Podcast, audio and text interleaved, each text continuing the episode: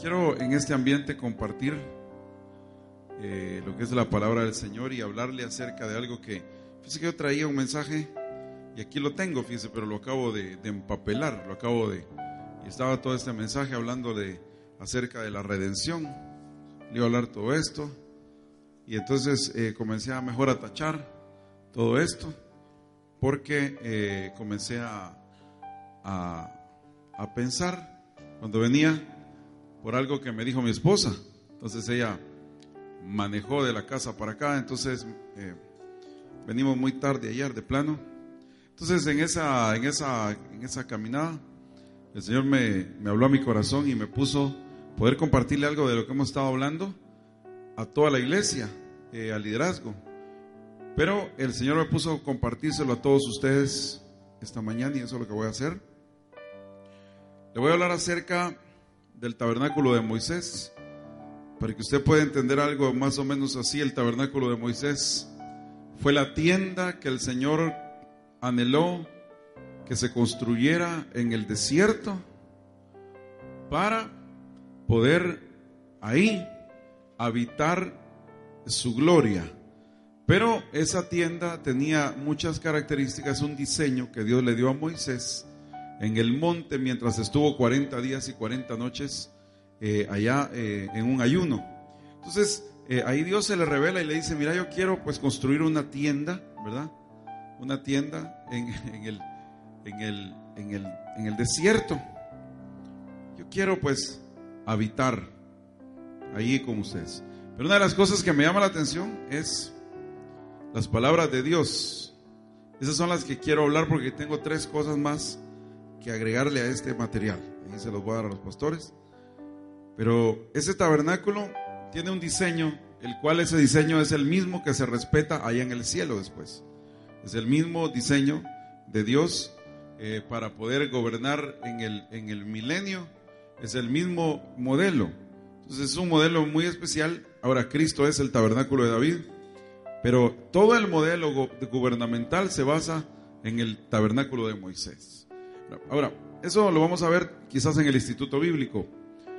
Pero hoy le voy a hablar de lo que esto representaba y es algo que hemos escrito ahí. Quiero que busque Éxodo 25, 8, por favor. Éxodo 25, 8. ¿Qué dice la palabra del Señor en Éxodo 25, 8? Dice la Biblia, y harán un santuario. ¿Qué cosa? Y harán un santuario para mí. ¿Y qué pasa? Y habitaré en medio de ellos. O sea que el Señor lo que está diciendo es esto, oiga, toda la iglesia, los que sean entendidos, porque hay muchos que no son entendidos, pero en el nombre de Jesús usted sea entendido. Mire, oiga esto, el Señor Dios, ese Dios, el cual a usted lo redimió a través de la sangre preciosa de su Hijo, ese Dios todopoderoso, ese Dios grande, ¿a cuenta de qué? Le voy a hacer una pregunta a usted. ¿Y a cuenta de qué? ¿Y usted y yo qué tenemos para darle a Él? ¿A cuenta de qué? El Señor va a anhelar habitar allí en medio de usted. ¿Por qué razón? ¿De qué manera? ¿Y usted qué hizo para que ese Dios habitara en medio de usted? Le voy a contar algo.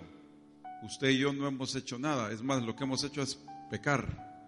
Ahora la pregunta es, ¿y por qué ese Dios tan grande, tan soberano al que yo no sé cuántos lo conocen aquí? Pero de verdad es que una, una, a veces la gente oye de Dios, fíjese a veces la gente sabe de Dios, tiene mucha información de Dios. Tienen tanta información, pero se pierden en lo más básico. Les estoy haciendo una pregunta, ¿usted conoce a Dios? ¿Realmente viene por la convicción de quién es Dios? ¿Sabe usted cuál es el propósito de Dios para su vida? Porque yo, a mí me costó entenderlo mucho tiempo. Hubo un tiempo que yo llegaba a la iglesia solo a servir porque me gustaba servir. A veces venimos a la iglesia porque nos gusta servir. Pero estamos tan alejados de conocer al que servimos, fíjese. Ese es el problema. Porque a veces nos volvemos como, como, como máquinas religiosas. Que llegamos a un templo por, por inercia, porque ¿y qué vas a hacer el domingo en la mañana? Bueno, ni quiero ver este. Ah, ir a la iglesia. ¿Por qué? ¿Por qué ir a la iglesia? Porque, porque hay que ir a la iglesia. Y entonces le pregunto a esta gente, ¿y usted conoce a Dios? La pregunta, ¿conoce usted a Dios? ¿Usted sabe realmente por qué está sentado ahí y por qué vino? ¿Usted conoce a Dios realmente? O sea, hay otros que tienen otro, otro tipo de problemas, tienen un, un doble estilo de vida, se parecen a Superman. Por el día son Clark Kent y por la noche se convierten en Drácula. Entonces, la pregunta es, ¿una doble vida nos llamó el Señor? A eso nos habrá llamado Dios. Entonces la pregunta es, ¿conoce a Dios? O sea, la pregunta es, ¿conoce a Dios? Esa es la pregunta esta mañana. ¿Usted conoce a Dios? Más cuando se lleva ese doble estilo de vida. Por un, por un tiempo eh, es eh, usa eh, camisa, llamemos limpia, bien bañado, bien vestido, bien arreglado. Por la calle pareciera que jamás se podría pensar de esa persona algo diferente. Pero por la noche o por o los cambios de luna quizás, o los cambios le hacen volverse otra persona y se engaña a sí mismo porque ¿cuál es la idea de engañar a la gente si nosotros no estamos interesados en conocer la vida privada de nadie? El que se engaña es el solo. Entonces la pregunta es, ¿conoce a Dios esta gente? ¿De verdad conoce a Dios? Yo pasé una experiencia con mi esposa donde conocí a Dios porque yo, yo lo conocía, pero no a, a dimensiones como en el accidente lo conocí. Lo que pasa es que en el accidente cuando mi esposa técnicamente estaba muerta porque no le no, no tenía, eh, como llamamos, ¿verdad? Como conocemos generalmente, no tenía pulso, ¿verdad? Así lo conocemos, ¿verdad, doctora? Vulgarmente, no tenía pulso. Entonces, ella no, no, no podía, no estaba respirando tampoco. Y cuando me dijo, veo, veo, veo, veo un montón de luces, me dijo. Y veo estrellas, me dijo. Y veo las estrellas, me dijo. Y yo dije, pero y yo como medio estaba todo sonámbulo ahí con el gran golpe y la pierna quebrada. Estábamos al lado, a la par. Yo le decía, no me puedo mover y no la podía, no la podía agarrar porque estábamos metidos en los hierros. Entonces los hierros nos habían eh, invadido todo el cuerpo. Y a ella, donde pegó exactamente fue en el lado de ella, donde iba ella. Entonces a ella se le introdujo toda la, todo el hierro aquí en la, en la cabeza y todos lados. Pero ella cuando me gritaba, es que veo, veo las estrellas, me decía. Veo las estrellas. Y, se empezó a ir. Y al rato cuando me dijo, ya, y se quedó sin hablar. Y yo empecé, pero le hacía con esta mano, despertar. Y le ponía la mano en el corazón y le tocaba el, no tenía pulso, no tenía nada. Y eso fue como, yo, y no llegaba la gente a recogernos, pues estábamos en un lugar bien peligroso, no se podían meter porque estaban las rastras por todos lados. bueno, tremendo. Entonces yo la despertaba y le decía, ¡hey, despertá! Y le gritaba, despertá, en el nombre de Jesús. Y estaba bien parqueado. Se parqueó y ya no tenía pulso y no tenía nada y se fue viendo las estrellas. Lo bueno que me hubiera quedado en la mente que se fue con el Señor porque viendo las estrellas. No me dijo, mira, veo, unas brasas. Sino que yo dije, sí, porque como allí es definitivo, lo, depende para dónde vaya. Así que le vaya bien o que le vaya mal, hermano. El punto es que de plano, y ahí se fue, en ese viaje a las estrellas. Y me quedé yo solo ahí. Y sentí una una onda bien fea porque empecé a sentir algo como que si yo también me quería como ir, pero ya de, del dolor en mi corazón, del dolor en mi cuerpo y de y yo dije, esta se murió de plano. En ese momento me desmayé y fue cuando el Señor me tocó. Y entonces a mí me dio una toalla blanca, les he contado en alguna ocasión, para los que no saben, pero esa toalla y Él me la dio. Y se acercó, pero él se acercó y me dijo, y lo vi exactamente como lo vi cuando aceptó al Señor y cuando tenía 17 años de edad. Y yo lo vi a él en un sueño y vi sus ojos color eh, turquesa. Era exactamente cristalino y yo, yo lo vi a él en ese sueño. Lo tremendo fue que la misma imagen que yo vi el día del accidente fue el mismo que 20 años atrás había visto. Y, y, en 20 años atrás el Señor me había dado una palabra en el sueño. Él me dijo, vas a estar con el presidente, me dijo, y le vas a compartir algunas cosas. Yo me acuerdo de eso. Va a estar con el príncipe de este país, me dijo. Yo recuerdo, y toda esa cosa se cumplió en ese tiempo. Pero lo, lo tremendo fue que me dio la toalla y me dijo, hay que seguir sirviendo. Entonces cuando yo lo vi y reconocí que 20 años atrás era el mismo, de plano y al ver esa toalla, en ese momento volví y mi esposa todavía estaba en las estrellas. Pero empecé, Señor, en el nombre de Jesús a gritar fuerte. Si me has traído nuevamente, Padre, ahora dale vida a esta mujer. Y dale vida, y dale vida, y gritándole. Mire, como a los 10 minutos, no sé cuánto, 15 minutos, mira qué tremendo fue eso. Entonces regresó y comenzó así, estoy respirando, estoy respirando. Y le empecé a gritar a los que estaban ahí queriéndonos sacar porque no podían abrir la puerta. Apúrense, quebrando los vidrios y todo.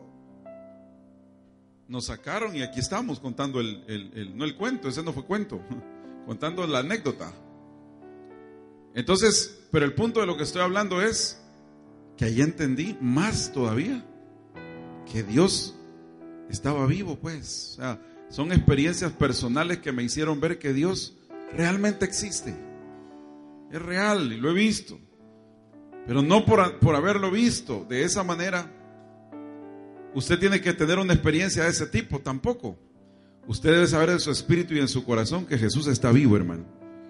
Ahora la pregunta que le voy a hacer, y usted lo conoce otra vez, porque sus actitudes van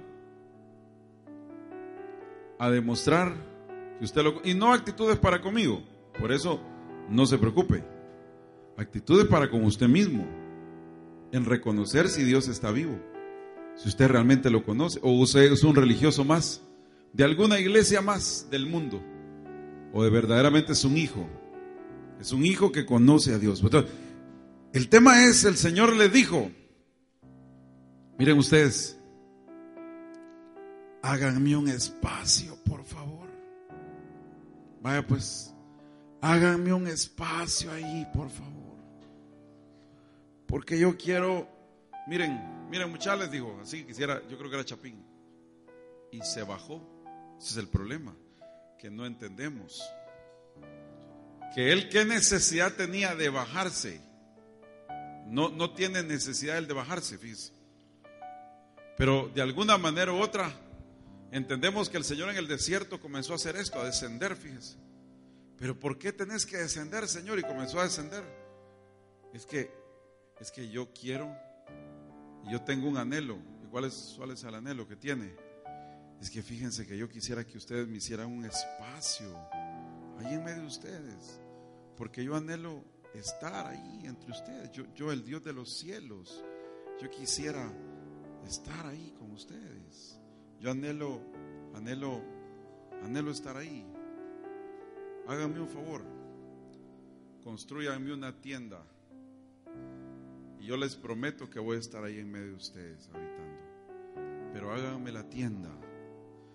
Moisés, dile a los hijos de Israel que me construyan una tienda, porque yo quiero estar ahí en medio de ustedes. Entonces la pregunta es, ¿y ese pueblo entendió lo que Dios quería, hermano? Esa es la pregunta que usted tiene que hacerse al leer la escritura y ver las actitudes de ellos. ¿Entendieron esos babosos? No entendieron nada. Pero por último, esos ya se fueron unos al infierno y otros están en la antesala del infierno, al menos ya están.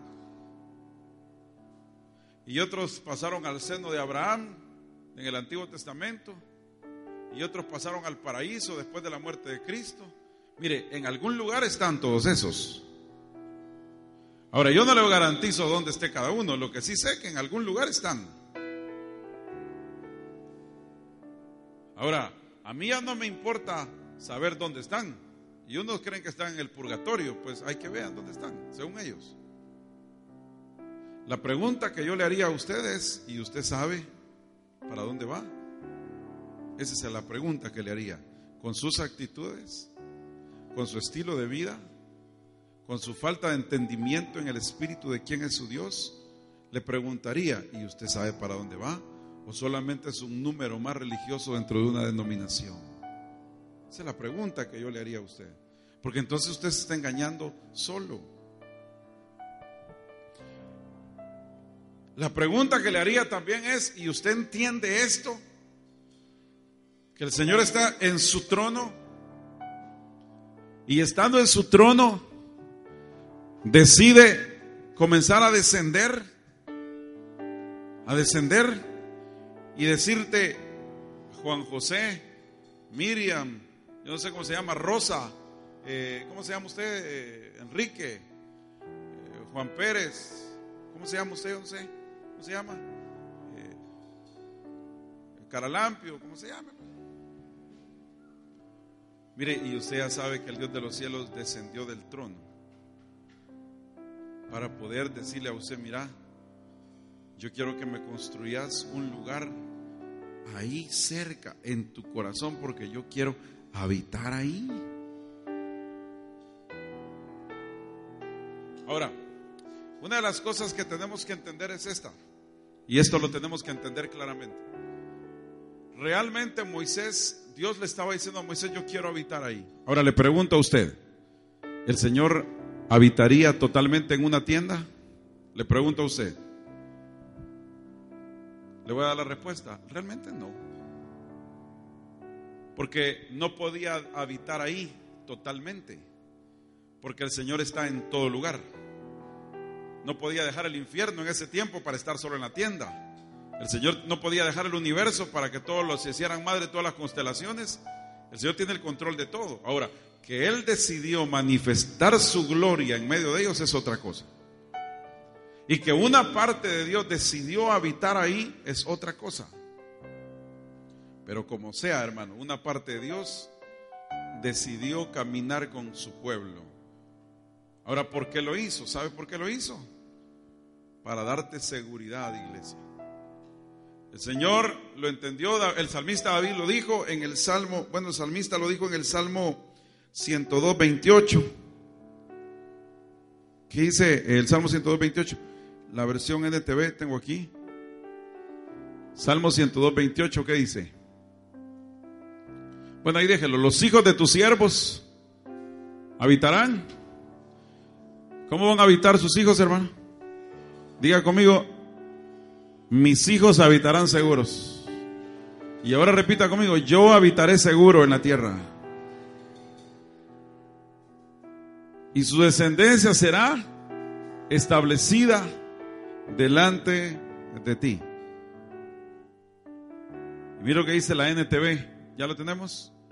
Es el Salmo 102, versículo 28. ¿Qué dice? Eh, ¿Lo vamos a poder tener? Bien, se lo voy a leer. 902, 28. ¿Dice la escritura ahí? Léalo por favor conmigo. Los hijos, más fuerte, los hijos de tu pueblo vivirán, ¿cómo vivirán? Seguros. Y los hijos de sus hijos, dígamelo más fuerte, no más fuerte, los hijos de sus hijos prosperarán en presente. ¿Qué le está diciendo el Señor a su pueblo entonces? Señores, señores, oigan eso pues. El salmista decía, yo sé una cosa, que si tú estás en medio de mi vida, que si tú estás en medio de mis hijos, que si tú estás en medio de mi familia, ¿qué cosa? Los hijos de los siervos vivirán ¿Cómo viviremos? Y los hijos de sus hijos Entonces vamos a tener primero seguridad, diga conmigo seguridad. Y segundo vamos a tener, más fuerte que vamos a tener, prosperidad. O sea, cuando, cuando Él esté en medio de nosotros. Usted no tiene que vivir bajo temores, hermano. No tiene por qué estar bajo temores, de verdad. Se lo digo, este, este día lo hemos experimentado, estos días lo hemos experimentado. Yo le voy a decir algo a esta hora y en este servicio, y quiero que ponga mucha atención. Las personas estas de las, de las maras, que es algo, una realidad que tenemos en medio de nosotros, porque usted no puede decir eso no existe, ¿ah? es un fantasma, no, no es un fantasma, es una realidad social de este país. Generada por un, yo no le podría contar cuántas cosas podría haber generado eso, pero para comenzar es la falta de una estabilidad familiar que existe en El Salvador, ¿no? Y en muchos países latinoamericanos. De eso usted le añade la falta de identidad dentro de la paternidad, que no hay un padre responsable. A eso le añade los índices de pobreza, eh, la gente queriendo obtener cosas que no, que no puede porque a través de la televisión le dice esta es la marca que hay que usar y cuando no tiene el, el, y cuando no tiene el, el dinero para conseguirlo, entonces busca la manera más fácil de hacerlo y no trabajando. No hay fuentes de trabajo en un momento determinado, etcétera, etcétera, etcétera. Eh, situaciones políticas, añádale a todo esto, añádale negociaciones ocultas, total que es una realidad. Pero le voy a decir algo, en medio de todo Dios lo permite para poder hacerle entender a muchas personas que hay una parte de Dios que le corresponde a Dios. Fíjese, en alguna manera. Ahora el punto es este. Muchos viven preocupados y fíjese lo que le voy a decir. De repente a una persona de, que conocemos le hablaron, pues, y mire, tiene que pagarnos tanto. Yo le dije a esa persona, mire, usted diezma en la iglesia o no diezma, porque si atrasa los diezmos, ahí se los están cobrando. Por bayún. Pero si no los atrasa y diezma, usted tiene derecho legal para decirle al diablo que no puede diezmarle a Dios y diezmarle al diablo. oiga eso comenzamos a hacer decretos con mi esposa y empezamos a orar. Y hacemos un decreto y, y ahora enviamos la sangre de Cristo a cubrir la vida de esa persona. Y ahora en el nombre de Jesús no puede porque, porque Señor, esa persona es tuya, te diezma a ti, te ofrenda, no puede diezmarle al diablo. Ellos al final son siervos de Dios. ¿Sabía usted eso? La Biblia le llama a Faraón mi siervo. ¿Sabían eso? Obviamente también le llama a su siervo a ellos porque hacen cierto trabajo que es necesario hacer en algún momento. No me voy a meter en ese lío. Pero al final, lo que sí le voy a decir es que a los hijos de Dios no los pueden tocar, hermano. Mire, nos respetan tanto. Venga ustedes rapidito porque este es el pastor de la iglesia de la tarde. Pero dígame usted, hay una zona donde no entra nadie. Nadie del verbo nadie. Porque ellos tienen sitiado ese lugar. Ahora le pregunto, ¿y ustedes cómo entraron? Sí, es la Santa Eduviges. Ese lugar eh, es un lugar donde hay un problema social y la verdad que está, la autoridad la tienen las maras ahí en ese lugar. Y recuerdo que hicimos una actividad ahorita y nos fuimos con el pastor Nelson a ese lugar y hablamos con ellos y les dijimos que íbamos de parte del Señor porque íbamos a evangelizar ese lugar y lo íbamos a ganar para Cristo. Y nos dijeron entonces pasen adelante. Es la única iglesia que entra a ese lugar, a ese, ese territorio. Es un territorio que le pertenece a Dios, pero que el diablo lo ha usurpado. Entonces nosotros tenemos las credenciales de parte del Señor y vamos a ese lugar como siervos de Dios y vamos con toda la autoridad y vamos y les decimos que vamos a entrar y nos dan permiso para entrar y nos permiten y no nos molestan, sino que más bien nos dicen, nosotros a ustedes los apoyamos, porque sabemos que lo que hacen, es más, nos cuidaron porque me recuerdo que cuando íbamos para afuera, nos dijeron, no hay problema, pueden salir, nos dijeron, vamos a pueden salir porque no hay ningún problema acá. Nosotros los cuidamos, es cierto, nos dijeron esa, al final esa frase, nosotros cuidamos a los que son realmente hijos de Dios. Ahora bien, oiga esto. Pero la gran diferencia es que ellos saben quiénes son verdaderos hijos de Dios, ¿sabías? Entonces usted tiene que asegurarse para no vivir en temores, ser un verdadero hijo de Dios. Porque usted si anda entre Camagüey y Elote, el mismo diablo lo identifica y sabe, a este, a este hay que asustarlo. Porque este anda fingiendo que es hijo de Dios. ¿E-, ¿Está entendiendo cómo funciona la cosa? Es más, a dos o tres iglesias no las dejan entrar ahí, fíjese. ¿Y sabe por qué? Porque el líder de la pandilla nos dijo, oiga lo que nos dijo, oiga esto, dice, a ustedes los dejamos entrar porque no son pastores que van a buscar a la gente que tiene medio dinero en esta colonia. Fíjese, sino que a ustedes los vamos a los dejamos entrar porque sabemos que ustedes hacen parejo la obra evangelística. O sea que hay aún iglesias que andan buscando gente de recursos para evangelizar, mira como que si hubieran acepción de personas. Aún eso lo reconocen en nosotros. Yo le voy a decir algo. ¿Cómo tiene que vivir si es verdadero hijo de Dios usted y si el Señor habita en medio de ustedes? ¿Van a vivir cómo? ¿Seguros y van a vivir cómo? Van a vivir seguros y van a vivir prosperados, hermano. Pero oiga, esa es la voluntad de Dios cuando Él habita en medio de nosotros. Pero cuando, cuando Él habita en medio de ustedes, usted tiene que vivir seguro. Ese es las credenciales de Dios, vivir seguro, tranquilo. Ore al Señor y dígale, Señor, yo soy tu hijo. Necesito tu protección en todo tiempo y necesito que me prosperes en todo momento. Y oiga esto. La pregunta es la siguiente. ¿Reconocerán ustedes y yo reconoceremos que Él descendió? porque Él quería habitar en medio de nosotros. Pero ¿para qué quería habitar? Para que usted y yo nos sintiéramos seguros, hombre. Mire, imagínese usted el tabernáculo de Moisés y, y, todas las tribus ahí en medio. Y saber que cuando la nube llegaba y se posaba y el Señor estaba ahí. Dígame usted si no le daba seguridad que ahí estaba su padre. Eso es como un hijo de plano que, que, que es bien interesante la vida de los hijos. Fíjense, yo estoy conociendo a estos mis hijos. Mire, estos dos días que no estuvimos en casa, ahí le encargamos a, este, le encargamos, este tiene 13 años, ¿va? Y le encargamos a las dos chiquitas. Fíjense, las dos chiquitas mandan un SOS. Mandaron un SOS al, teléfono. Y entonces, y, y mandan una foto. Mandaron una foto. Y entonces en la foto decía, mamá, papá, auxilio. ¿Y por qué? Porque el Joe ya no nos aguanta y nos ha dejado en el patio encerradas.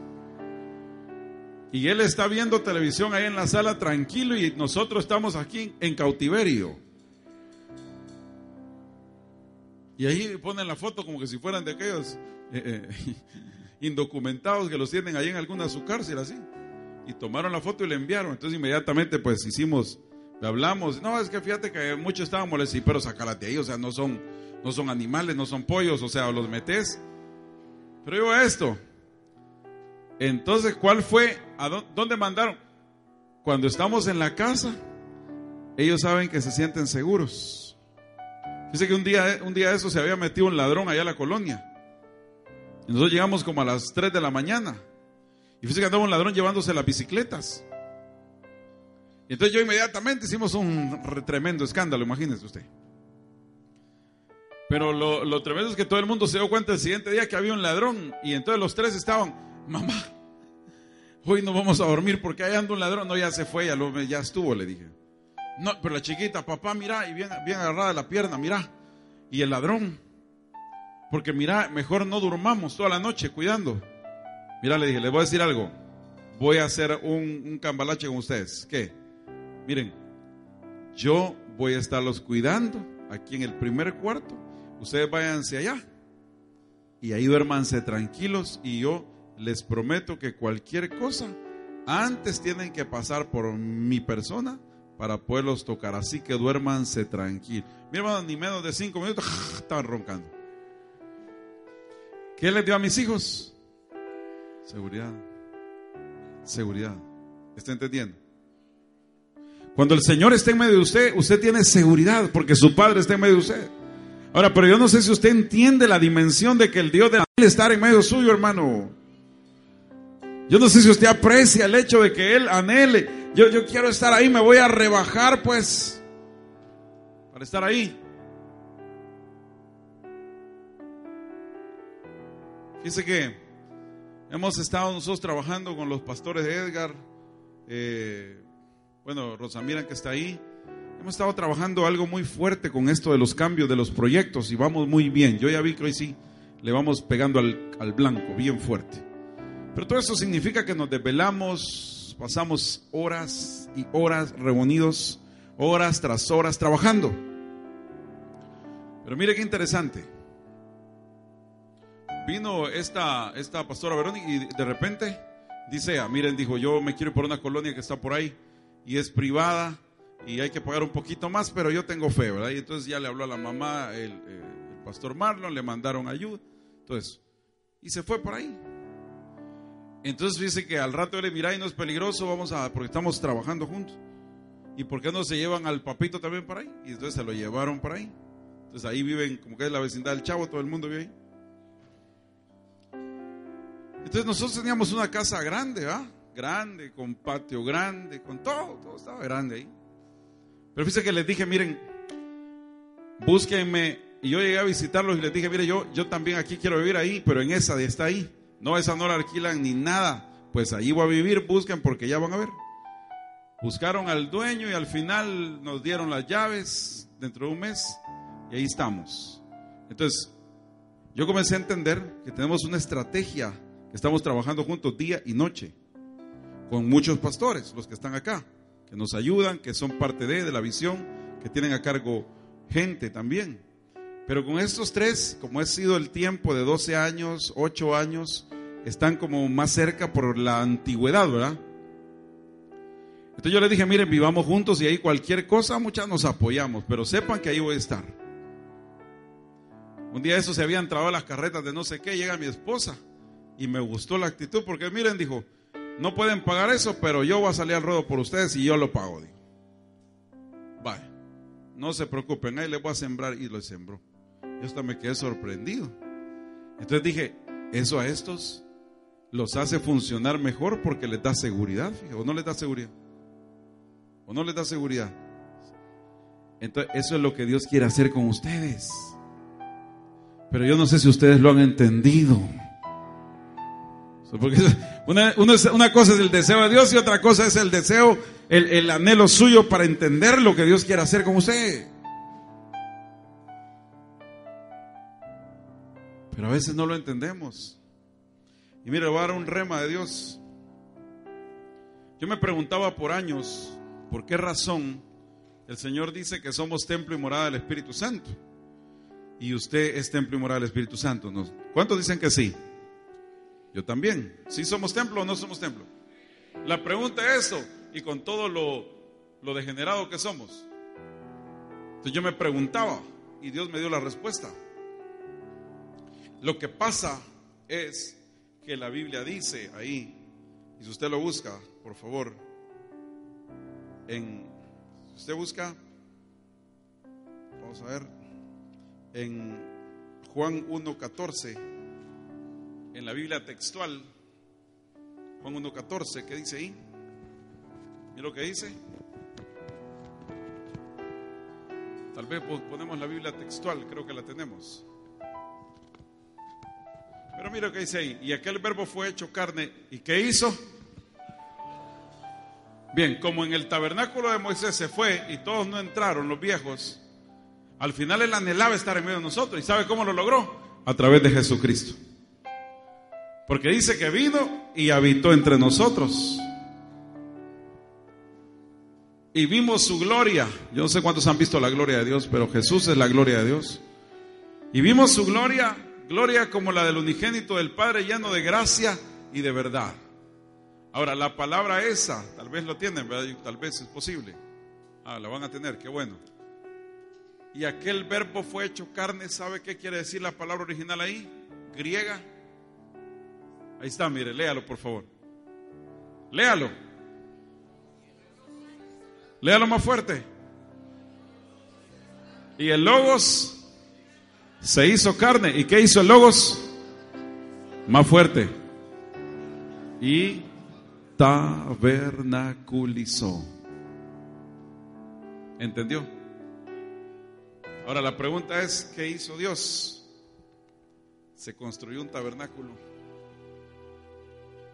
¿Entiende usted? Porque, porque oígame, le voy a decir algo. Él entendió que con el tabernáculo de Moisés, aunque la gloria estaba ahí, eso le valió madre, hermano. Como le vale madre a muchos. Pero yo sé que hay un remanente que ama que Él esté en medio de nosotros. Yo sí sé, eso sí lo sé. Que hay gente que le da igual, ah, de verdad, habitó en, medio de nosotros, habita, ah, de veras, ¿no? Y, los tomates, cómo están hoy? Vamos, ¿cómo que te estoy hablando de tomates y chiles? Te estoy hablando de que el Dios de los cielos quiere estar en medio tuyo. Pero se preparó un tabernáculo. Porque esta vez no podía fallar.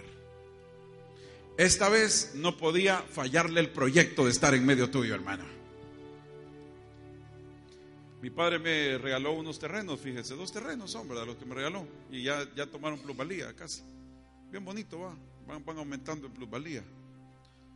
Fuimos a ver un día de estos. Entonces yo le dije a mi esposa, mira, mi anhelo es venderlos cuando tenga más plusvalía y ver cómo invertimos en otro. Porque mi anhelo es que aunque aquel no quiera, aunque fíjese que yo los he programado en mi corazón, no, no, no la fuerza de que le guste estar conmigo o no le gusta estar conmigo, Les, le gusta, usted les pregunta. Pero fíjese que aunque no le gustara, yo me la voy a arreglar construyéndoles a ellos en un solo terreno. Y ahí va a ser mi casa. Y ahí va a ser una casa para este. Ahí si se quiere llevar a la mujer hay que se la lleve, no hay problema. ¿Ya, ya me entendió? Porque yo me las estoy ingeniando desde ya para que de aquí a unos, eh, porque este tiene 13, 14, y según va la cosa está acelerado. Dentro de unos 8 años, vos, saber hasta mucho quizás, pero igual. Pero yo sé este, que este va, a empezar ahí a, a, ver cómo hace. Pero también yo no contaba con mi astucia. Él no sabe que yo también ya estoy viendo cómo hacer para que vivamos juntos. Y el proyecto mío me va a funcionar porque ¿para dónde va a agarrar? Pues sí. Mira, hay tú una casa, va. si querés venir, va a estar chiva, ¿verdad? Cualquier cosita. Ya, ya entiende. Entonces, ¿sabe qué? Porque el anhelo del padre es estar con sus hijos, hombre. Si ese es el anhelo del padre. Todo padre que no anhela eso está fumado. ¿No ese es el anhelo? Ese es el anhelo del padre, hombre. No puede haber otro. Ahora, mire, pues, el padre se las ingenió esta vez. Porque la tienda, a saber ni dónde quedó en el desierto, hermano. Y hoy que ni la anden buscando porque les valió chonga, ya hasta se olvidaron de la tienda. Y la tienda, muchas, nadie se acordó. El único que se acordó del tabernáculo fue David. Pero de ahí el Saúl ya la tenían tirada. Y le valió madre durante todo el reinado la tienda, porque así le valía madre a muchos. El corazón del rey era el corazón del pueblo también. Están más interesados en sus cosas. Están más interesados en sus viajes. Están más interesados en su ropa. Están más interesados en sus relaciones interpersonales, están más interesados en la política. Pero en lo que muchos menos están interesados es en contemplar su gloria. Y Él está interesado en mostrarte su gloria. Pero esta vez no le falló el proyecto porque dice que Él se tabernaculizó. Ahora sí, aunque usted no quiera. Entonces, mire cómo funciona este rema de Dios. El Espíritu Santo cuando viene, y tú crees que el Espíritu Santo va a decir, ve, ahí está mi templo y morada. Ah, seguro, gran pecadores, grandes impíos, patas arriba. Pero ahí está mi morada. ¿Pero por qué? Porque el Espíritu Santo cuando viene, te voy a decir de qué manera. Lo que pasa que hizo esto, mire. Venga, por favor. Hizo esto, mire. Lo que pasa que hizo esto. Él construyó un tabernáculo, ¿no? ¿Me entiende? Ahí qué pasa allá atrás, ¿tienen un problema ahí? No. Él construyó un tabernáculo. ¿Vio? Y cuando construyó el tabernáculo hizo esto, mire. Hizo esto. ¿eh? Introdujo el tabernáculo en el corazón de la gente. Hizo un depósito ahí. Entonces el Espíritu Santo cuando viene, ¿usted cree que lo reconoce a usted? Por su linda cara. No. ¿Usted cree que lo reconoce a usted por sus grandes obras? Le pregunto. ¿Usted cree que lo reconocen a usted por, su, por sus grandes maniobras espirituales? Le pregunto. Ahora la pregunta es esta. ¿Y qué reconocen el Espíritu Santo en una persona? ¿Qué reconoce? ¿Usted cree que lo reconocen a usted? No. Pero el Padre necesita reconocerlo a pesar de que es. Entonces lo que hizo fue, hoy, hoy no, no, me van a dejar tirar a la tienda, porque hoy se la voy a zampar en el corazón.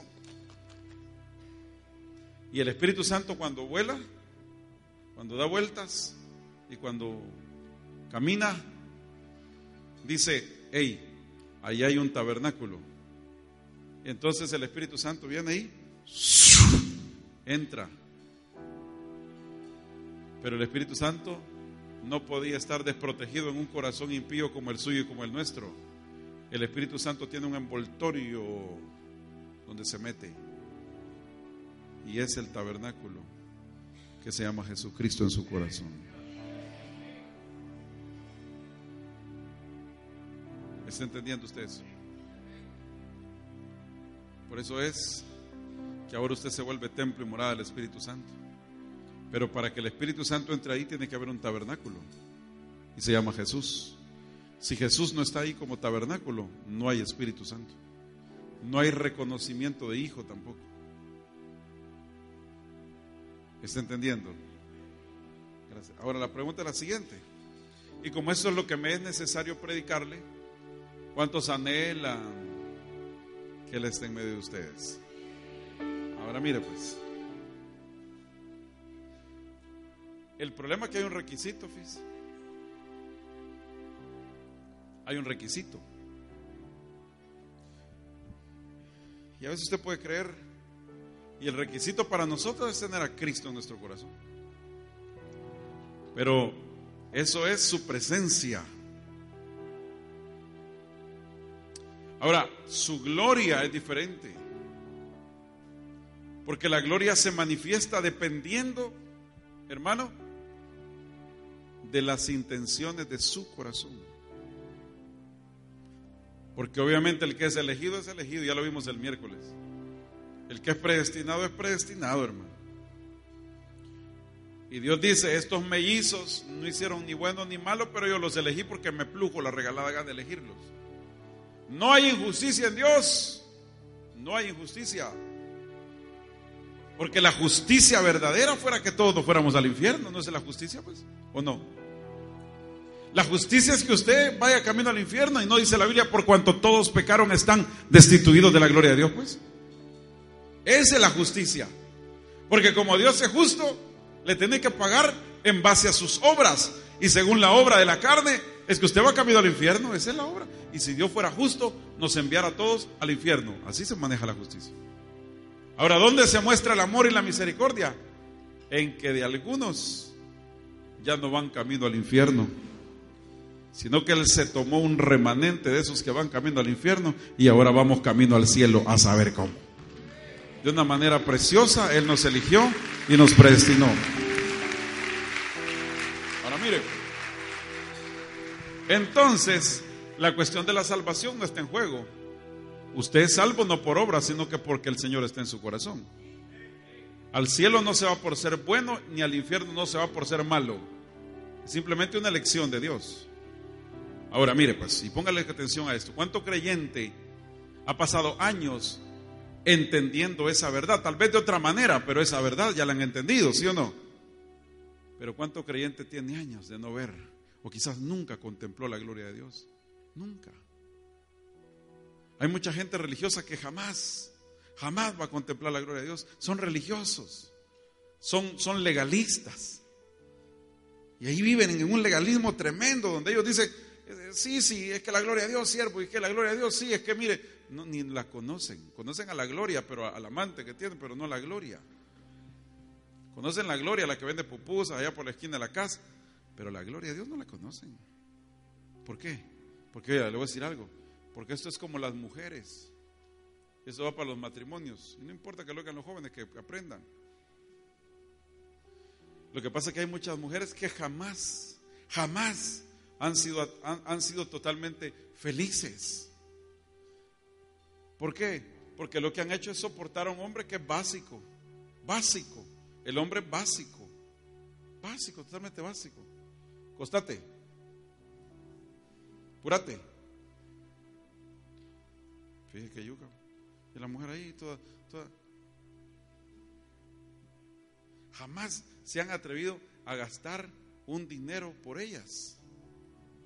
Jamás, jamás han ahorrado, así han ahorrado, digamos, ahorrar un dinero en enero, febrero, marzo, abril, mayo, junio, y ahí por, por agosto que cumple años, tenerle una sorpresa y llevarla a uno de los mejores restaurantes o uno de los mejores lugares para pasar una noche.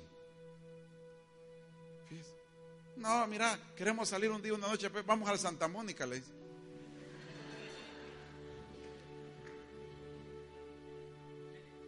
Hay un amigo que, aunque usted no lo, un día vamos a testificar de un amigo que, pero ese es un punto y aparte. ese es otro rollo. Pero óigame, ¿cuánta gente? No, hombre, si es que, mira, si, ¿cuánto tiempo te está pidiendo tu esposo una cama nueva? Mira, mi amor, una cama nueva. No, la tijera que le regaló el abuelo tiene ahí. La tijera, la tijera, una tijera. Pero jamás han hecho algo por esa mujer. Por la mujer que los ha hecho felices, por la mujer que les dio sus hijos, por la mujer que, se aguadó toda por tener el montón de hijos. Y hoy el ingrato está buscando una más durita, anda. Le voy a reprender al diablo, hermano. ¿Me entiende? ¿A cuenta de qué? A cuenta de vivir una vida religiosa. ¿Me entiende? Es una vida religiosa. La mujer jamás ha experimentado algo más que simplemente estar acostándose nada más. Jamás, jamás. Ella no sabe nada. Pobrecita. Y así le enseñó la mamá y así le enseñó la abuela. No disfrutan ni la vida íntima. Hay como un camisón de aquellos de color eh, eh, amarillo, amarillo verde, es un amarillo verde. Es como, es, como, es un amarillo, un amarillo algo verdoso, pero ya verdoso de lo viejo quizás. Porque cuando lo compraron era amarillo, pero se le fue haciendo. No, no visto usted ese tipo de, de, amarillo verdoso, no, nunca. Mamá, usted tenía uno, se fue. pero era un verdoso, todo. Y trae fustán incorporado, no, lo, no se acuerdan de eso. Pero así llega, va. Y no le pone vida a nada, hombre. No, hombre, si yo está. Mire, hoy que el, lunes, mañana, fíjese que ella está cumpliendo, ya estamos llegando los dos a nuestro punto de equilibrio.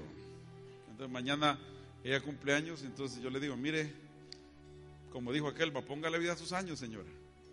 ¿Verdad? Así es la onda, disfrutemos y gocemos. Pero pasa esto, ¿cuántas mujeres jamás han disfrutado de que un hombre realmente haga algo por ellas? Que la saque, no salgamos afuera, va al patio. Y no ya estamos afuera, pues, así de yuca. Así de yuca. No sé, aquí deberíamos de grabar el, programa Lo que callan las mujeres. Nunca han hecho nada. Yo no digo que pase de tienda en tienda porque el yo estoy en contra del consumismo. Yo estoy en contra del consumismo, le cuento. Pero eso no quiere decir que un día se tome la tarea de ahorrar y de, y de pedirle al Señor la provisión para llevarla a un buen lugar y comprarle un buen vestido, un buen traje. Yo no digo que está mal de repente ir a comprar en algunos lugares porque, porque está la ganga, el, el, agachón y todo, pero pero ¿cree usted que no le levantaría la autoestima cuando le mira mi amor, hoy no vamos a ir a los usados, hoy vamos a ir a un lugar este día y la vamos a pasar bien y toma aquí está, mira la inversión de tu vestido. Puche que hermano, eso fuera, mire, ¿usted cree que esa mujer no le responde? Olvídense. esa noche no duerme toda la noche. Ja. Esa noche viendo las estrellas. Pero ya me entendió, ¿por qué le estoy diciendo esto? Porque somos básicos como en el Antiguo Testamento, todo en blanco y negro. Así es. En blanco y negro, un evangelio en blanco y negro. Si vinieran a las reuniones de matrimonio que tenemos, aquí le estamos enseñando que cambien su esa cosa. Pero yo quiero terminar porque le estoy hablando esto por algo que le voy a decir. Porque así veían la gloria de Dios. ¿Cuántos han sido evangélicos por años? Jamás han experimentado la gloria. Porque experimentar la gloria es ir más allá de lo básico, quiere decir. Eso, eso es descubrir. No es otra cosa más que ir más allá de lo que Él pide. Entonces tú puedes ver la gloria en tu matrimonio porque vas más allá de lo básico. Me casé, frijoles con huevo toda la vida. Póngale un día tomate con algo, hombre. Échale cebolla picada con chile verde. Haga los omeletes, dele vuelta y vuélvalo y ve. Aunque sean los mismos huevos, pero diferente, hombre. Y frijoles, sí, pero hoy están con, con, con, con, con amor, papayito. Así dígale. Hoy nos lo vamos a comer aquí a la par tuya, ¿sí? ¿Me entiende? Haga algo diferente. Haga algo diferente. Eso es ver la gloria, es ir más allá de lo básico. ¿Me entiende? Pero así muchos de ustedes y muchos de evangélicos han pasado como el Antiguo Testamento viendo la nube. nuevo. No, hombre, si tan solo hubieran visto la nube y hubieran ido más allá. No sé si me entienden. Por eso Cristo quiso venir más allá. Ahora, la pregunta es, ¿cómo se ve la gloria en el matrimonio?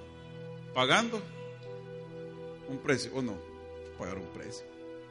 digamos que no sea económico el precio, pero que el hombre hable, pues es un precio que hay que pagar, porque eso le puede dar hasta derrame cerebral si le llega a decir algunas cosas preciosas a la mujer.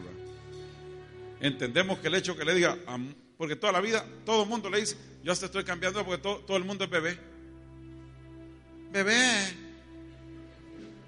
bebé, todos le dicen bebé al bebé. Y por eso quizás uno actúa así todo bebé. O si no, ¿qué? ¿Cuál es la otra? Gorda. Gorda. Gordo. Mire, no podemos inventar otra cosa, ¿no? Y ese es el, en el mejor de los... Y en el peor de los casos, viejo. Yo le prohibí a esta que me diga viejo. Viejo los cerros y viejo tu abuela, le dije un día. Viejo no, le dije.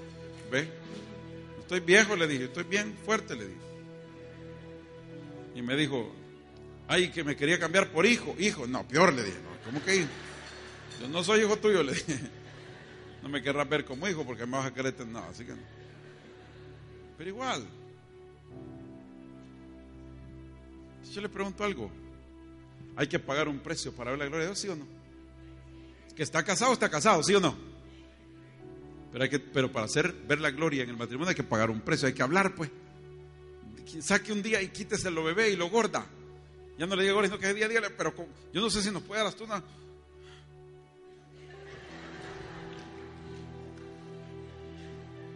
A ver si yuca, pero.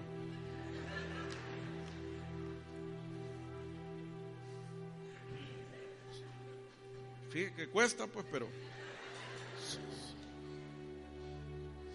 Yuca, pero bueno, sos. Póngale aquí. Sos la representación física de mis sueños cumplidos. Ay, ay, puchiga, yo siento que eso. Pero mire, ¿usted cree que eso no le va a bendecir a su familia? ¿Ah? Entonces pague el precio. Quiere decir que para ver la gloria hay que pagar. Igual con Dios y se lo voy a demostrar. Bueno, les dijo, va. ¿Tenés por ahí el, boleto? Va, espérate. Les dijo, vaya, miren, ¿ustedes quieren ver gloria? ¿Cuántos quieren ver mi gloria? Les dijo, porque yo quiero estar en medio de ustedes. Va. Entonces venía y, va. Y trae, trae, y la nube descendía. Vamos a, a más o menos tratar de, de de, presentar y graficar, pues, y, y de representarla. Y ahí se están. Va. Va a venir. No, que maestro. Va. Va, espera. Va. Póngale coco, pues. Va. Va. ¿Quieren gloria? Va? Y empezó a llenarse el templo, la, la tienda. Y cuando empezaron a ver, era visible. O sea que la podían ver. dice.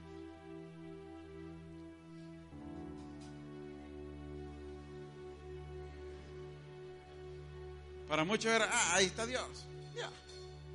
Hola Dios. Yo creo que ahí se inventaron a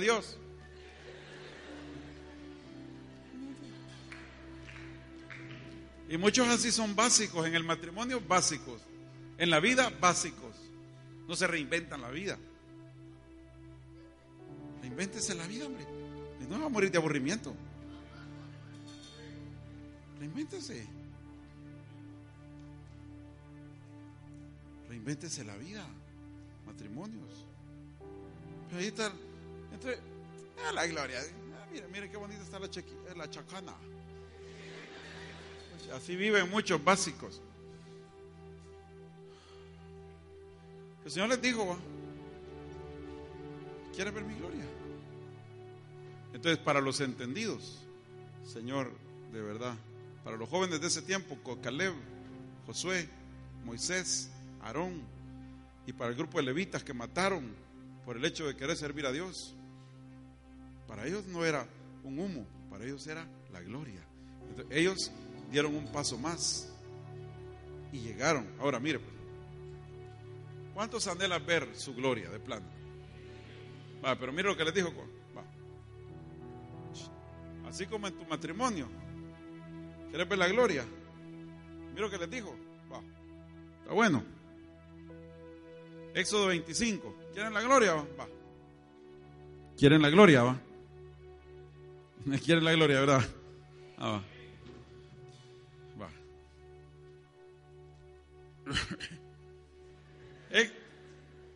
Parezco cura mucho. Éxodo 25. No me equivoque. Éxodo 25, 1. ¿Quieren ver la gloria? Jehová habló a Moisés y le dijo, di a los hijos de Israel que si quieren ver mi gloria, ¿ah? que tomen para quién? ¿Para el pastor? No. ¿Para quién? Para mí que tomen ofrendas de todo varón que la diere, pero de voluntad que no esté renegando. De corazón también. Que den una ofrenda. ¿Quieren ver mi gloria? Que den una ofrenda. Y que traigan, no cree usted que va a traer la cora chuca que trae. No. ¿Qué dice? Y esta es la ofrenda que van a tomar. Es que no crea que el Señor, el Señor se anda buscando las cosas más sucias. El Señor anda buscando lo mejor. Ahora, si eso es lo único que usted tiene, bienaventurado, porque está dando todo lo que tiene. Pero que lo que dice, esta es la ofrenda que tomaré de oro, plata, cobre, ¿qué más? Azul, púrpura, carmesí, lino fino, pelo de cabras. Pieles de carnero tenía de, de rojo, pieles de tejones, madera, de ¿y qué más? aceite para el alumbrado, especies para el aceite de la unción y para el incienso aromático, así como este. Piedras de onis y piedras de engaste para el efod, para el pectoral, traigan todo.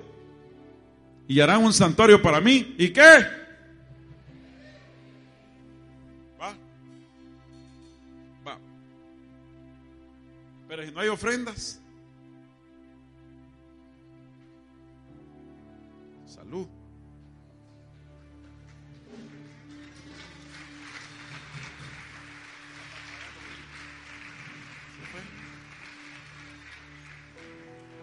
Y los que están aplaudiendo es porque los que entendieron. Los otros, algunos encachimbados, están, ya va a pedir pisto. Váyase al chorizo con todo y su pisto. Es más, que se pudre ese pisto a la par suya. No lo queremos. Porque el pisto que no trae voluntario, váyase y púdrase con él. Porque lo que pasa es que ustedes son bien básicos, muchos. Quieren ver su presencia, les gusta. Pero está bien, y eso ya de todas maneras no ya los eligieron, pues. ¿Y quién les quita su salvación, hermano?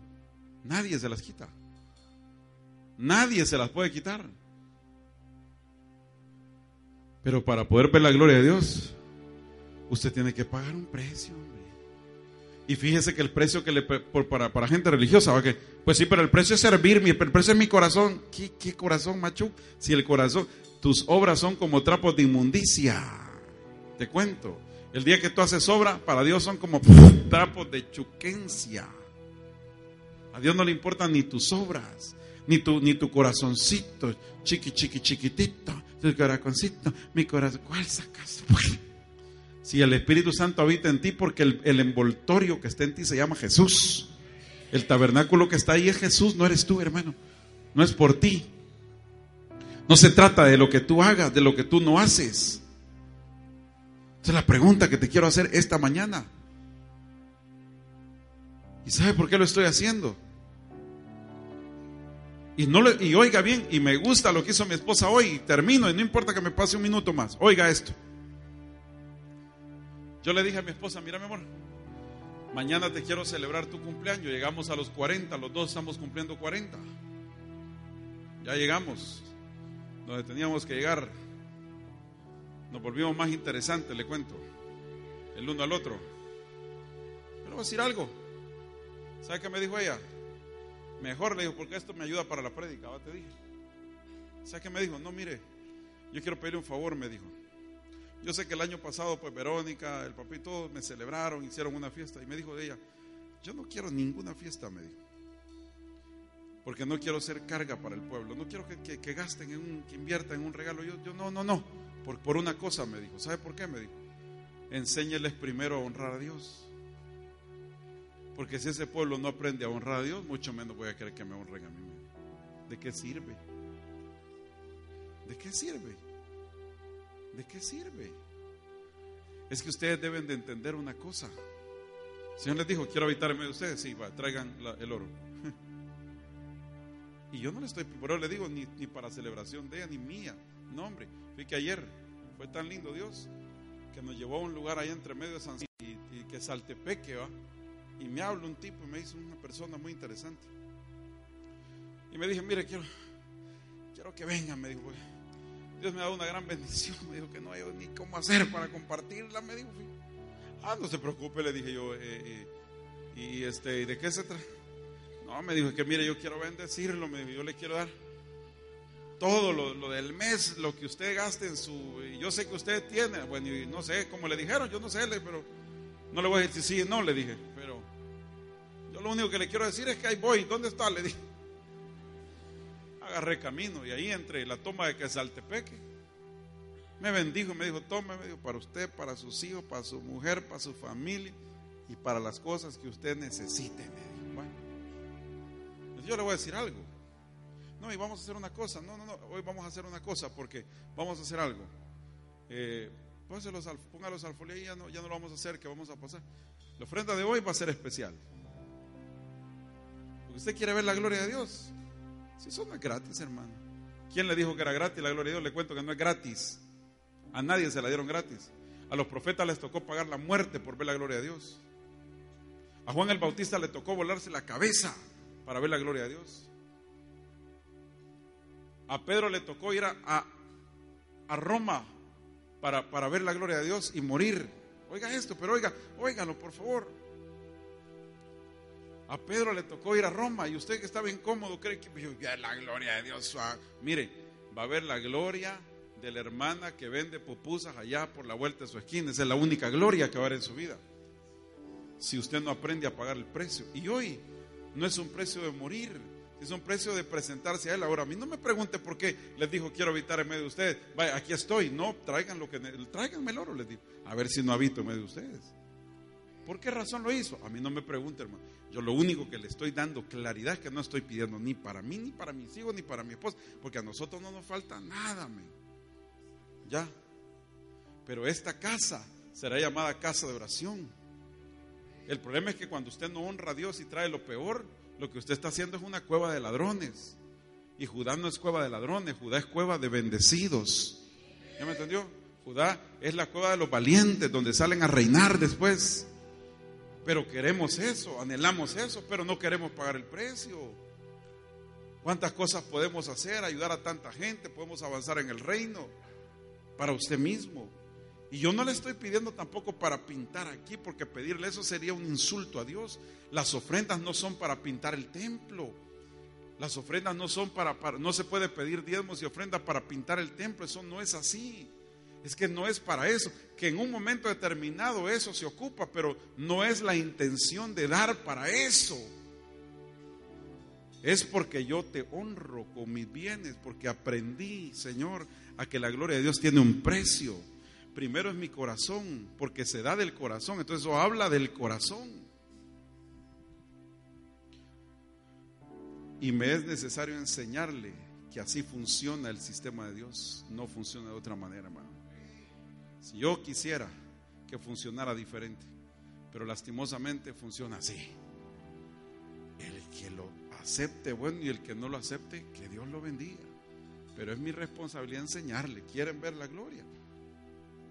Entonces, pero se fue. Ah, pero la podemos atraer. ¿Y cómo? ¿Cómo cree? Pues miren, ¿quieren que estén ustedes? Tráiganme su ofrenda. Yo no le estoy pidiendo ofrenda extra de hoy, de este día, tampoco. No soy, yo no soy vividor del Evangelio, le cuento. Ni me importa ser vividor del Evangelio. Yo no le, no le estoy haciendo eso por eso. Jamás he vivido el Evangelio. Le cuento. Pero yo le quiero que lo que usted trae hoy, este día, lo que se llame diezmo o ofrenda, si usted anhela ver su gloria, pero diezmo y ofrenda, yo le voy a pedir que pase.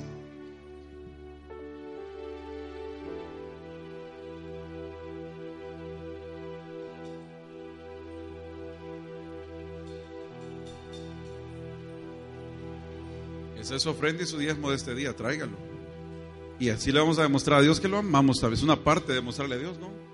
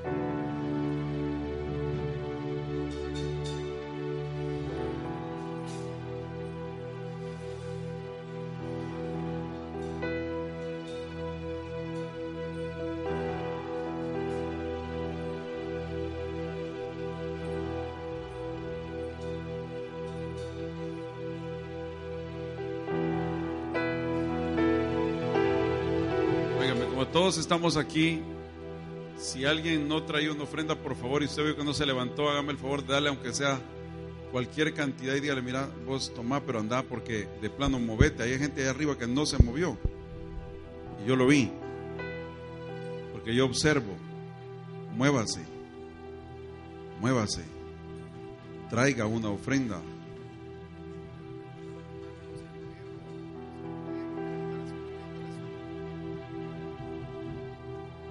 Yo quisiera pedirte un favor en el nombre de Jesús. Yo no sé si tú estás viendo la gloria que yo puedo ver. Está mucho más espeso que el humo que estaba saliendo acá. Yo quiero pedirte que seas libre esta mañana. Te voy a pedir, si tú no has dado ofrenda, levántame tu mano. Yo quiero que solo uno que de, de lo que no han dado, que me levante su mano. Yo le quiero dar para que usted venga y dé. Porque esa es la gloria de Dios. Pero yo le pido a los que no han dado que levanten su mano, que sean libres. No tengan temor, no, no van a ser avergonzados, sino que van a ser glorificados. Vaya usted y dé. Si tu hermano no ha dado, tú eres su hermano, tú le puedes dar a él para que también sea libre y sea bendecido. Ese es el amor de Dios también. Dice el Señor en su palabra que el que tiene dos, que le dé uno al otro para que sea bendecido también. Así que te pido, levántame tu mano si tú no has dado, si tú no has pasado. Tú vas a ser libre también.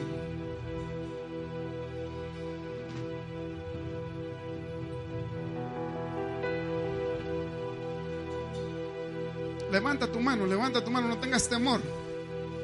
El enemigo sabe que ahí está la bendición para tu vida, por eso no quiere que levantes tu mano. Levanta tu mano.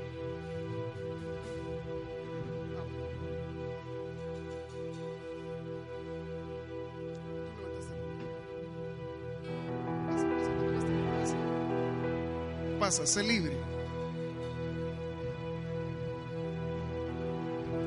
Tienes que anhelar esa gloria. El orgullo está siendo vencido esta mañana. Y el que se humilla será exaltado, dice el Señor.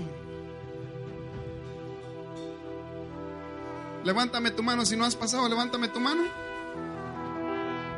Todos pasaron ya. Ahí hay una mujer.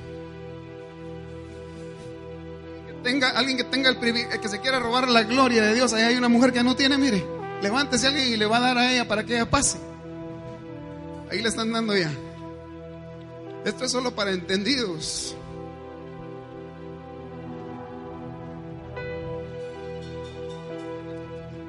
Es importante porque si usted es parte de esta casa va a entender.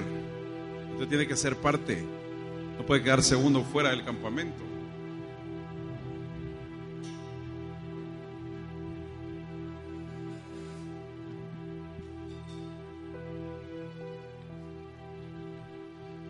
Entonces dijo el Señor, voy a habitar en medio de ustedes. Porque hicieron algo, un acto profético, que me atrae a ustedes, porque me compromete a ustedes. Usted sabe que una ofrenda compromete a Dios, hermano. Él está ahí. Por eso es necesario que todos pasen. Entonces, cuando alguien no tiene, es bueno que nosotros le demos la provisión para que lo haga. Porque nadie puede presentarse a Dios con las manos vacías. Entonces ya todos estamos en la misma sintonía. Entonces yo le voy a hacer algo. Yo quiero orar por esta ofrenda porque quiero orar que Dios te va a proteger a ti. Porque quiero orar que Dios te va a sobreabundar a ti. Porque Él va a estar en medio de nosotros. No es el presidente el encargado de solucionar los problemas del pueblo de Dios, hermano. No somos nosotros los encargados, los pastores, de solucionar los problemas. Es nuestro Dios. El Dios mío es el Dios suyo.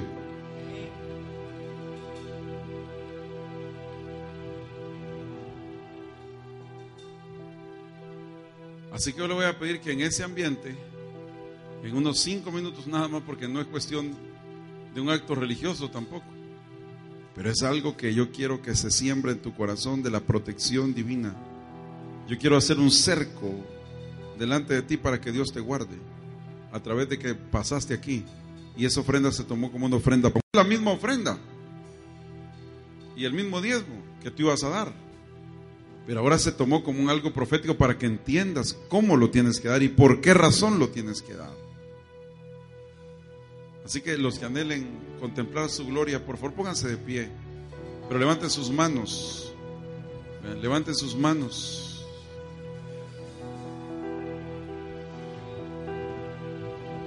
Levanten sus manos, quiero orar por ustedes, por favor, quiero orar por ustedes. Quiero orar por su familia y por un círculo de protección sobre sus vidas, sobre su finanza, sobre sus bienes ahora en el nombre de Jesús. Levante su mano, Padre, en el nombre de Jesús oro. En base a que tu pueblo ha ofrendado, Señor. Y hemos comprometido, Padre, nuestro corazón, porque tú sabes que te damos, Señor, no de lo que nos sobra, sino que te damos del sacrificio, Señor, de un corazón dispuesto a ver tu gloria, Padre. El Señor dijo, quiero habitar en medio de ustedes, tráigame los aritos, los arcillos, tráigame el oro, la plata. Señor, hemos venido delante de ti también, como el pueblo, Señor. Tú anhelabas encontrarse, encontrarte con ellos, Señor, por favor. Hágame el favor que todo el mundo que está acá, estamos en el mismo espíritu. Si usted no es de aquí, por favor, ya, ya terminó el culto para usted, oiga. Pero levánteme sus manos si usted es parte de esta iglesia. Y si es parte de este ministerio, levánteme sus manos en alpiador. Eso es. Solo levante sus manos. Quiero orar por usted. Declaro un vallado, un círculo de protección sobre tu familia. Declaro un vallado, un círculo de protección sobre tu finanza. Ahora en el nombre de Jesús. En base a tu corazón, en base a la intención del corazón, ahora en el nombre de Jesús declaro un vallado de protección sobre tus hijos Nadie te podrá hacer frente todos los días y en el nombre de Jesús serás cabeza y no cola, según la voluntad permisiva de Dios y según el propósito de Dios. Oro para que tus finanzas sean guardadas y protegidas, para que tu familia, para que el trabajo de tu esposo sobreabunde y te pueda ser de bendición, para que la, la mente de tu esposo cambie, la mente de tus hijos cambie. El espíritu, Señor, con el cual se van a mover a partir de hoy será otro espíritu porque esta gente, Señor, ha visto tu gloria y ya se ha movido hoy en fe. Señor, tú sabes que no les hemos pedido más de lo que siempre se pide. Pero tú sabes que ahora lo hemos hecho diferente para que entiendan los entendidos. Ahora en el nombre de Jesús, levanten sus manos un momento más, por favor.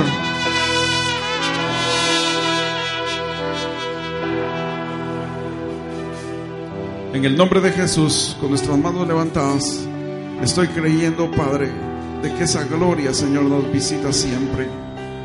Por favor, no vean la gloria de Dios como algo superficial, eh, subjetivo, como algo, como algo de lo que simplemente su gloria está ahí. No, no, no. No seas como esos desentendidos de Israel que no entendieron. Sé entendido por ti y por tus hijos, hijo. Sé entendido, sé entendido, por favor. Su gloria está aquí en medio de nosotros. La Shekinah de Dios. Yo sé que Él te va a bendecir, te lo aseguro, te lo aseguro. Comprometo su presencia. Algo está cayendo aquí. Ante su voz se adore, ahora su voz.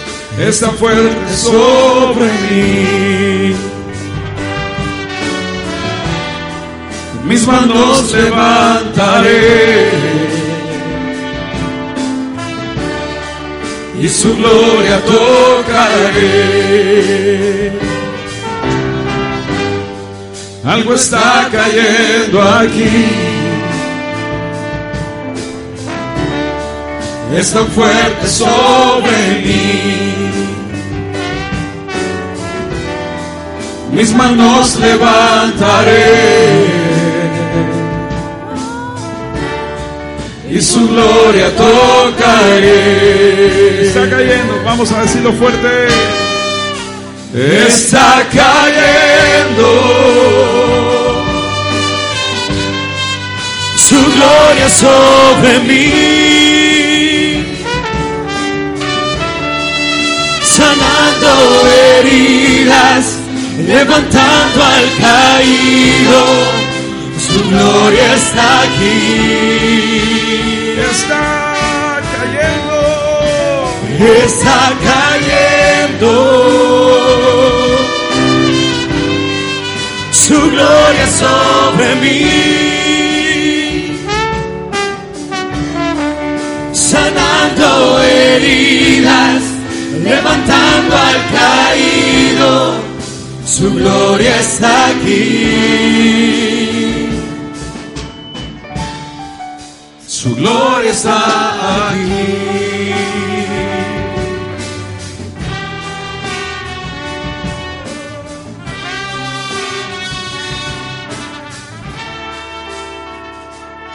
Aleluya, Señor, te adoramos. Al que está sentado en el trono es al que ofrendamos no solo nuestro dinero, nuestra vida, Señor, nuestro corazón. Señor, valoramos tu gloria, valoramos tu gloria, valoramos tu gloria, Señor, valoramos tu gloria. Estamos valorando tu gloria, Señor. Estamos, estamos inquiriendo en tu presencia, Padre. Eso es.